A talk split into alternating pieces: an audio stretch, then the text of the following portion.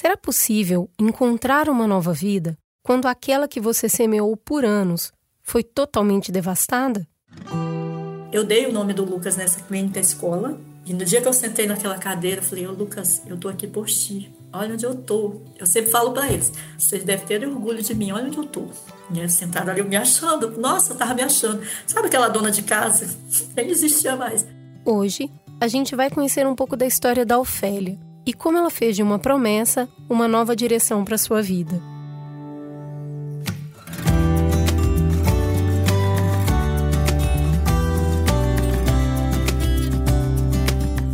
Como eu cuido de mim?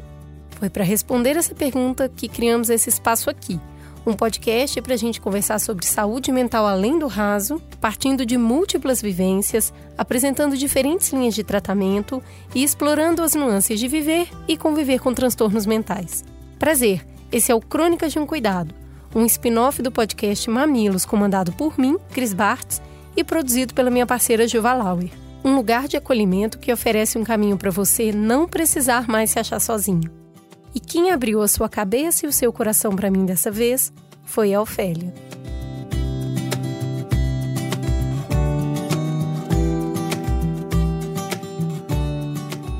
A Ofélia tem 53 anos, nasceu no Acre e há pouco tempo veio morar em São Paulo para se dedicar à sua recente carreira como psicóloga. Ela é uma mulher franzina, de pensamento rápido e fala doce. Tem os olhos cheios de lembranças doces e amargas e um sorriso que temem fazer morada no seu rosto. Ela começa me contando do seu querido Acre e de uma infância de brincadeiras com os outros três irmãos, vários primos e muitos amigos uma família grande e unida que vivia sobre as asas de um pai muito amoroso e presente. O meu pai era aquele paizão, era meu exemplo, tudo que eu sou hoje eu devo a ele. Falo em relação até casamento, ele e minha mãe, eles foram casados por 54 anos, comida nunca faltou, nós almoçávamos todo dia, a família todos os dias na mesa janta nem, nem o café. Meu pai, ele era aquele pai que ele acordava de manhã e, e ele fazia o café. Tá? Você acordava, a mesa estava posta ali. Às vezes eu ficava deitada esperando meu pai fazer, botar a mesa para eu levantar e tomar café, porque ele fazia isso. Ofélia, como toda pessoa que cresceu sabendo que é amada, se tornou uma garota sonhadora e que queria tudo da vida, porque ela se julgava merecedora disso. Ela queria ter uma casa, flores, cachorros, filhos, mesa farta. Tudo com muito amor. Ela se casou com 17 anos para começar a construir o seu mundo, tendo a sua família como exemplo. Logo se tornou mãe, e sem planejar veio o Heitor, e sete anos depois o Lucas. Ela vivia para a casa e para os filhos, uma escolha consciente de quem via muito valor no que fazia dentro do lar. Mas depois de 16 anos, o conto de fadas acabou. O meu conto de fada, que eu tinha meu príncipe, de uma hora para outra, o meu príncipe se transformou. Eu não entendo onde ele se transformou. O que aquele príncipe que eu tinha, que eu falava meu, de repente não existia. Ele era uma pessoa maravilhosa, de uma hora para outra ele largou tudo, ele deixou tudo para trás. Ele foi embora, ele me deixou sem nada. A Ofélia sofre então seu primeiro abandono. O seu marido foi embora sem olhar para trás. Aquela mulher que viveu para casa e para os filhos, que tinha a vida toda planejada, que esperava poder curtir os seus netos no futuro breve, agora teria que se virar para dar conta de tudo. Ela se anulou, anulou até a sua dor. Promete então que vai ser a melhor mãe que puder para os seus filhos e que eles vão se orgulhar muito dela. O Heitor tinha 22 anos nessa época e decide se tornar o homem da casa e ajudar a mãe. O Lucas tinha 14 anos e sente que sofreu um golpe quando o pai foi embora. O Lucas, ele tinha o pai, o mais novo, herói. Meu pai é o herói. Ele via aquele pai herói. De repente, o pai herói não era mais o herói. Nem o meu príncipe encantado. E eu fui aprender, nossa, duramente. Eu fui doméstica. Eu fui tudo que apareceu. Ofélia me disse que enquanto o Lucas se entristeceu e se encolheu, o Heitor era cada vez mais intenso em tudo que ele fazia se tornou um pai para o irmão mais novo, mas vivia fazendo tempestade em copo d'água. Tinha um gênio forte, discutia com todo mundo, por vezes perdia a cabeça. Mas ao mesmo tempo era muito amoroso com ela, com o irmão, com qualquer pessoa. O Heitor era o primeiro neto da família e era muito paparicado pelo avô, o pai da Ofélia. Foi ele quem acolheu a filha e os netos depois da separação. Ele dá uma força para não faltar nada e também deu uma moto de presente para o Heitor. Um dia, ele emprestou essa moto para um amigo que amassou o tanque e devolveu sem falar nada. O Heitor ficou muito nervoso e pediu seu avô para levá-lo até a casa do rapaz para tirar satisfações. Eles acabaram discutindo e o rapaz deu um tiro em Heitor, tirando a sua vida no mesmo instante. Essa imagem, assim, ela ficou na minha cabeça. O meu pai chegando com o carro, com o chapéu dele na cabeça, e sem falar nada, desceu do carro, entrou o chapéuzinho na cabeça do Heitor, o chapéu do Heitor, que o Heitor estava com furo, furou o chapéu. E ele sentou e disse: Acabou-se o Heitor. A Ofélia sofreu seu segundo abandono, ainda mais intenso e doloroso. O seu filho mais velho foi arrancado da vida. Houve julgamento, o rapaz foi condenado, mesmo seu pai, que é um político da cidade, tenha tentado livrar o filho do que ele havia feito. Mas a dor estava ali e era enorme. A Ofélia teve pouco tempo para chorar essa perda. Ela tinha uma grande preocupação com seu filho mais novo. Ele nem havia se recuperado da ida do pai e agora havia perdido o irmão. E ele tinha o irmão como herói. Ele tinha o irmão como herói, ele era aquele pai. E o irmão fazia o papel de pai. Se o Lucas errasse, ele eu dizia, ó, Lucas aprontou. Só que o Lucas ele era muito, muito, eu dizia que ele era um idoso. O jeito dele se arrumar, sabe aquele senhorzinho todo certinho, ele era daquele jeito. O menino que era ajuizado e sereno percebeu que mesmo sendo bonzinho, ele era abandonado. Entristeceu de vez. O sonho de ser piloto já não o motivava mais aos estudos, que sair da escola. Ele foi ficando cada vez mais em casa até não sair mais. O menino gordinho, de olhos verdes, ficou cinza. A Ofélia sabia que tinha algo errado com o filho, mas não tinha a menor condição financeira de pagar um psicólogo. Ela mal conseguia manter a comida em casa. Estava abrindo mão de trabalhos para ficar com Lucas, temendo pela vida dele. E eu sempre falo, nós temos que ensinar nossos filhos a perder. Nós só damos. Eu não ensinei meu filho a perder, eu só ensinava meu filho, eu dava. E quando ele perdeu, que foi o pai, né, a separação e o irmão, ele não soube lidar. Ele tentava suicídio, ele tentou três vezes. E quando eu chegava no, no, no hospital, as enfermeiras, era muito humilhante. Eu, como mãe, eu escutava coisas absurdas, sabe, de médicos porque eu era só uma mãe ali, eu não tinha essas informações, eu não tinha estudado, não sabia nada. Eles riem da gente. A médica, mãe, como que eu posso dar alta do seu filho se ele tentou veneno? Assim, toda como se eu tivesse culpa. Eu estava ali sofrendo meu coração e escutava a enfermeira. Coitada dessa mãe. Nós não somos coitada. Nós estamos ali lutando pela saúde dos nossos filhos. Eu não entendia nada na época, eu não sabia nada. Mas hoje eu sei. Só que no meu, no meu estado, nesse mesmo hospital, já tinha um, um setor de psicologia. Elas nunca me avisaram que eu poderia ter ajuda lá gratuitamente, sem eu pagar nada. O Lucas sofreu muito com a morte do irmão. Chorava o tempo todo, dizia que queria estar com o humano. Ele repetia sem parar que ele estava vivendo em um lugar escuro, pisando em folhas secas e sem vida. E a Ofélia sofria e chorava junto. O Lucas trocou o dia pela noite. Aí, os pais da Ofélia faziam vigília durante o dia e ela colocou a cama do filho no quarto dela para ficar de olho nele durante a noite. Usou todas as armas que tinha para manter o filho de pé: amor, acolhimento, vigilância, chantagem, raiva. Tinha momentos que eu tinha raiva dele, tinha momentos que eu tinha vontade de socar, para ele encarar para com isso, tá me fazendo sofrer. Quando ele dizia assim, mãe, é melhor tu ficar só, tu vai ser feliz. Como que uma mãe vai ser feliz sem os filhos? Dizia para ele. Minha felicidade é você. E tinha hora que dá vontade de socar ele. Acorda, para de, de com isso. Eu me anulei, eu, eu, eu falava. Eu estou aqui, eu me anulei para estar contigo. É isso que tu vai fazer comigo? A Ofélia viu a depressão agir como um câncer na alma do seu filho. Ela viu ele definhando sem tratamento. Três anos depois de perder o Heitor, mesmo com todos os cuidados e vigília, a depressão matou Lucas. A Ofélia sofreu mais um abandono. Naquele momento em que se concretizou nos seus olhos a cena que ela mais temia ver, a reação da Ofélia contraria o senso comum. E eu sentei ao lado dele e falei que nunca mais nenhuma mãe, nem um jovem, enquanto eu estiver viva, vida, ia passar pelo que eu passei. A partir dali eu iria estudar. Sabe a psicóloga que ele não teve a chance de ter? A vida ela chegou para mim e disse assim, me deu um limão e me perguntou: tu quer viver ou morrer? Eu, eu escolhi viver. Me agarrei àquela promessa. Eu, eu tinha que ter algo para me viver. Hoje não, hoje é uma realização pessoal, mas aquele momento foi o que me levou até onde eu sou hoje.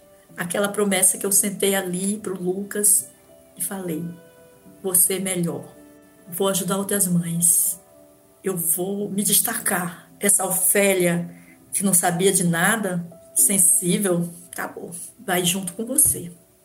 Ficou lá aquele corpo lá. Que eu falo que foram vários corpos que eu fui deixando no, na vida. A promessa estava feita. Mas quando a Ofélia se viu só, ela desejou ficar num quarto escuro chorando até que toda a dor fosse embora. A força para não sucumbir veio da família, do pai amoroso, da mãe e das irmãs que deram banho, deram comida e deram muito carinho para Ofélia se reerguer.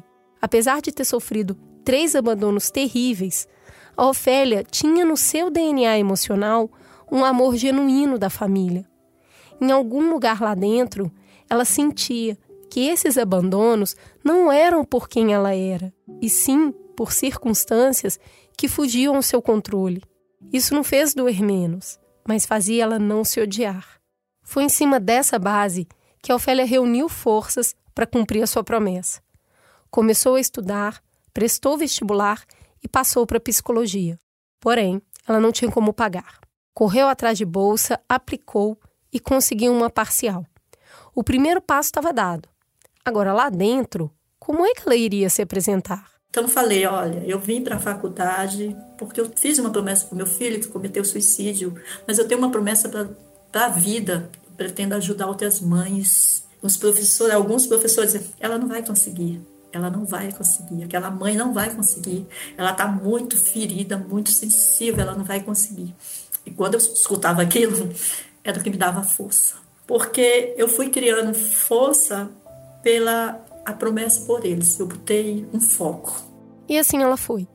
Foi pegando bicos, foi vendendo as coisas que tinha, até o carro que o seu pai tinha dado, ela vendeu.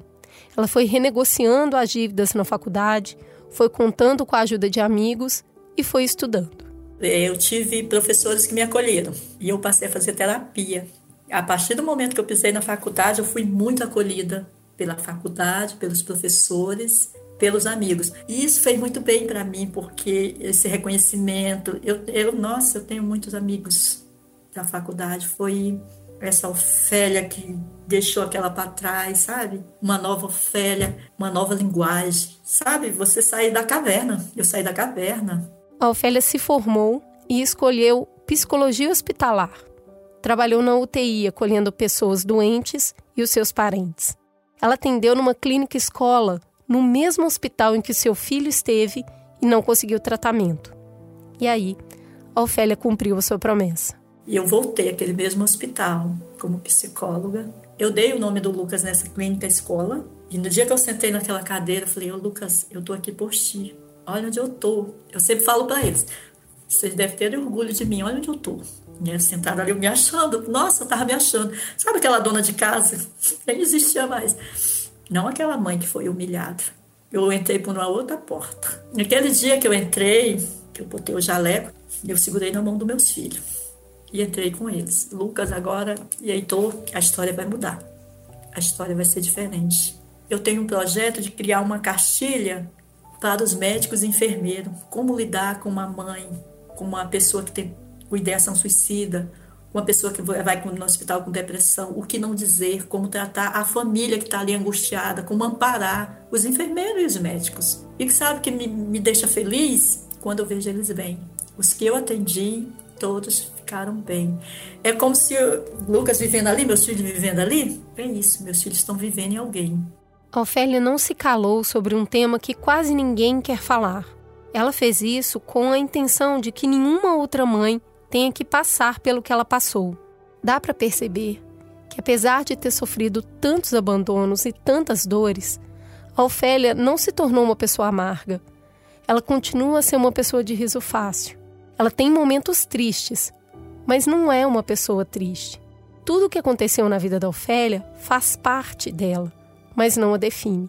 Quem define quem ela é é ela mesma e o que ela deseja ser. E hoje ela tem orgulho de quem se tornou e o trabalho que ela está fazendo. Agora, tem um ano que a Ofélia está clinicando em um consultório próprio. É o seu primeiro emprego. Um trabalho que é cheio de propósito e que gera renda para que ela se sustente. A vinda para São Paulo aconteceu para dar início a esse novo ciclo da sua vida. Um recomeço onde ela é o centro da sua vida e faz de si uma razão para viver. A Ofélia é a representação de uma frase que eu gosto muito de falar: Quem sabe que tudo é transitório, não desiste.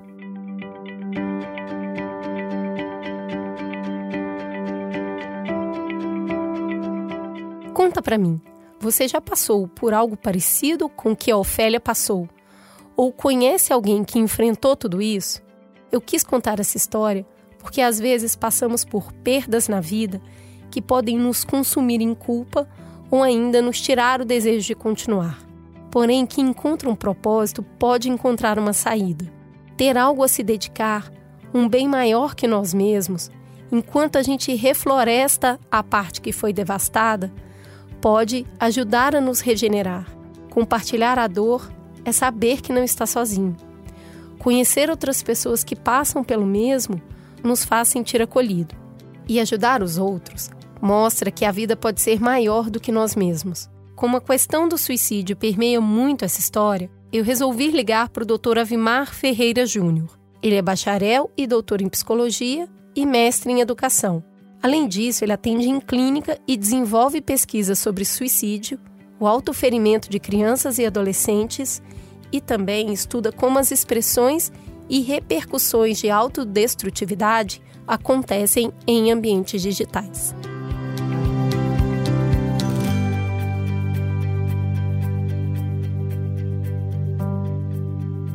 Seja bem-vindo, doutora Vimar. A Ofélia passou por uma situação muito complicada quando a sua família precisou de atendimento psiquiátrico. Eu te pergunto, qual é o atendimento mais adequado de saúde para uma família que está passando por uma situação como a Ofélia passou? O profissional de saúde que tem esse primeiro contato, ele pode ser decisivo para o tratamento da pessoa que está tentando tirar a sua vida.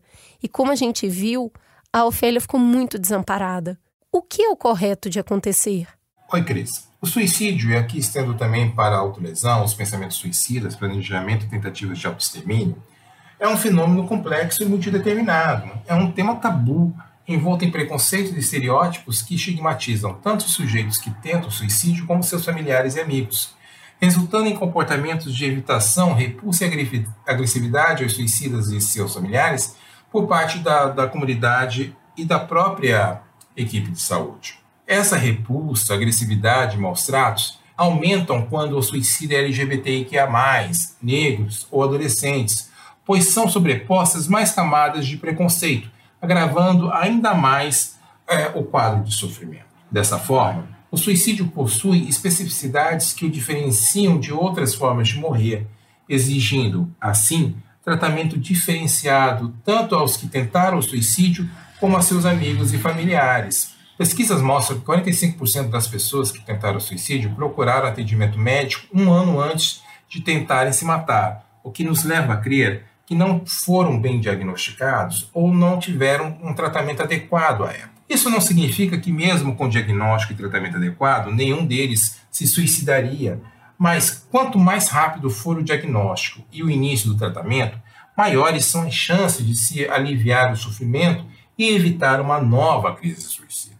Assim, o atendimento daqueles que estão em sofrimento intenso deve ser prioritário, de preferência por equipes multidisciplinares, em especial com psicólogos especialistas no tema. Mas esse atendimento também deve ser estendido à família, já que alguém com sofrimento intenso e ou que tentou ou faleceu por suicídio, em geral, abalam os membros da família e da comunidade, gerando grande sofrimento a todos em seu ímpeto. A equipe de saúde deve estar preparada, portanto, e atenta a isso, oferecendo apoio e acolhimento aos familiares, já que várias pesquisas demonstram que existe um risco aumentado de suicídio entre os familiares e amigos dos suicidas. O primeiro contato da pessoa que tentou suicídio com os profissionais de saúde é extremamente importante para um bom desfecho da situação. É a partir desse primeiro contato que começa a se estruturar ou não um vínculo de confiança e acolhimento que ajudará o sujeito a escolher a vida e não a morte. Segundo Schneiderman, o suicídio acontece por aquilo que ele nomeou de psychic, ou seja, por conta de um sofrimento psicológico intenso do qual o sujeito não percebe outra saída a não ser pelo suicídio. Isso significa que, ao pensar em si, ele não consegue fazê-lo, seja no presente, seja no futuro, sem esse sofrimento que o atormenta. Neste sentido, ele está cometido de três Ds, como dizemos nos estudos do suicídio: desespero, desamparo e desesperança. Ele se sente sem amparo, sem apoio social, sem um porto seguro aonde possa se atracar para esperar a tempestade passar. Ele não espera mais nada da vida ou das pessoas que possam ajudá-lo a aliviar o seu sofrimento. E, finalmente, ele se sente sem esperanças de que seu sofrimento acabará um dia. Quando tomamos isso em mente, percebemos que esse primeiro contato é de extrema importância para oferecer ao sujeito que está em sofrimento intenso ou que tentou suicídio.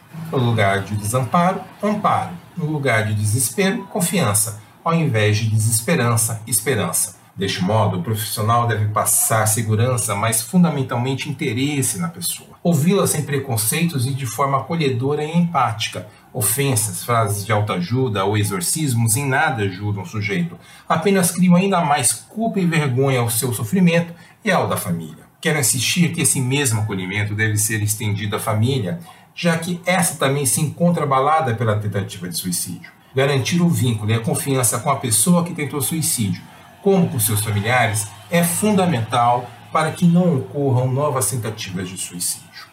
Doutora Vilmar, já que a gente falou de equipe multidisciplinar para fazer esse atendimento, levando essa conversa um pouco além, eu queria te perguntar sobre a importância de falar sobre temas de saúde mental nas escolas. Cris, o suicídio é sempre um evento traumático que causa espanto e horror quando acontece impactando toda a comunidade, já que é um tabu na maioria das sociedades ocidentais.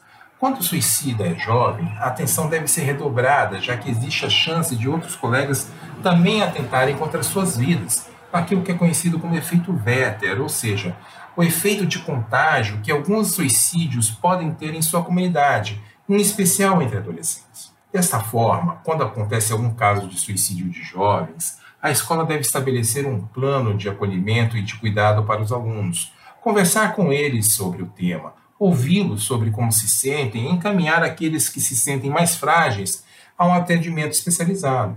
Ao contrário do senso comum, falar sobre suicídio é a melhor estratégia para evitá-lo. A escola deve responder às dúvidas dos alunos e desmistificar os preconceitos e estereótipos sobre os suicidas indicar que, se precisarem, podem ter na escola um ambiente seguro e de cuidado. Falar sobre suicídio não induz a novos suicídios, mas não falar sobre só cria um fantasma que incomodará mesmo sem ser nomeado, dificultando a elaboração do luto pelos alunos. Pois é, a gente sempre fala por aqui que tabu não ajuda em nada. Apesar do tema ser delicado, ele precisa ser conversado. Falando em conversa, a gente viu que a Ofélia não recebeu um bom atendimento quando ela precisou.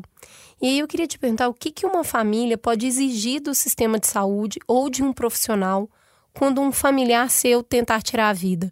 Como é que a gente empodera as pessoas para chegarem e conseguirem exigir os seus direitos? Todos têm direito a acesso integral e de qualidade à saúde física e mental. Isso é um direito constitucional que pode e deve ser exigido tanto do Estado, através do SUS e do SUAS, como dos profissionais de saúde durante os atendimentos. Várias pesquisas, infelizmente, mostram que alguns profissionais de saúde podem atender com aversão e até mesmo violência verbal e física aqueles que tentaram suicídio, muito pelo tabu que gera preconceitos e discriminação a quem tenta o suicídio. Vale lembrar que pairam sobre o suicídio três grandes estigmas: o do pecado pela igreja, o do crime pelo Estado e o da loucura pela medicina. Assim, recai sobre o suicida versões sociais, pois ele vai contra as leis de Deus, do Estado e da natureza, fazendo com que a comunidade reaja negativamente a eles. Comunidade essa a qual os profissionais de saúde também fazem parte. E assim, infelizmente, nem sempre atendendo de forma adequada aos que tentaram suicídio e seus familiares. Não raras vezes, houve-se relatos de ofensas das das equipes de saúde aos suicidas e acompanhantes dizendo que aquilo é para chamar atenção, que não tem Deus no coração, que estão ali para atrapalhar o plantão, etc. Outros relatos também apontam para furos necessários na hora da colocação de acessos venosos, na manipulação de sondas, que jogam os sujeitos que tentaram suicídio de qualquer jeito na maca e etc. Essas agressões são frutos dos preconceitos sociais de que sofrem suicida. Felizmente, uma nova geração de profissionais de saúde tem se formado mais sensíveis e empáticos ao sofrimento psíquico, melhores treinados para lidarem com essas situações de tentativa de suicídio e autolesão. Contudo, ressalta-se, a família pode e deve exigir um bom atendimento dos profissionais em instituições bem equipadas e preparadas para oferecer o melhor cuidado possível, Daí a importância de, da defesa do SUS e do SUAS, que estão sendo sucateadas nos últimos anos como direito fundamental cidadão, dos cidadãos aos cuidados de saúde física e psicológica. É isso aí. Se tem uma coisa pela qual a gente tem que brigar, é por essa permanência das estruturas de saúde mental dentro do SUS. Muito obrigada, doutora Vimar.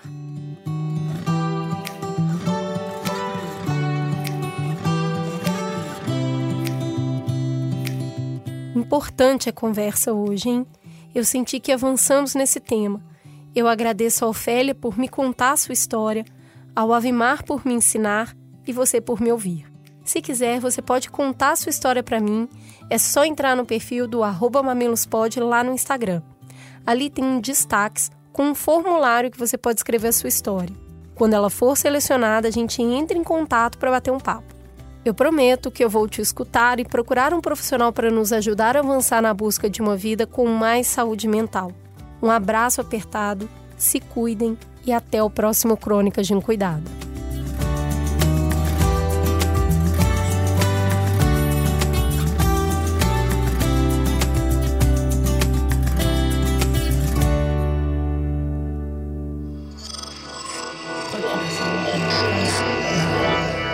Podcast é, é apresentado por b9.com.br.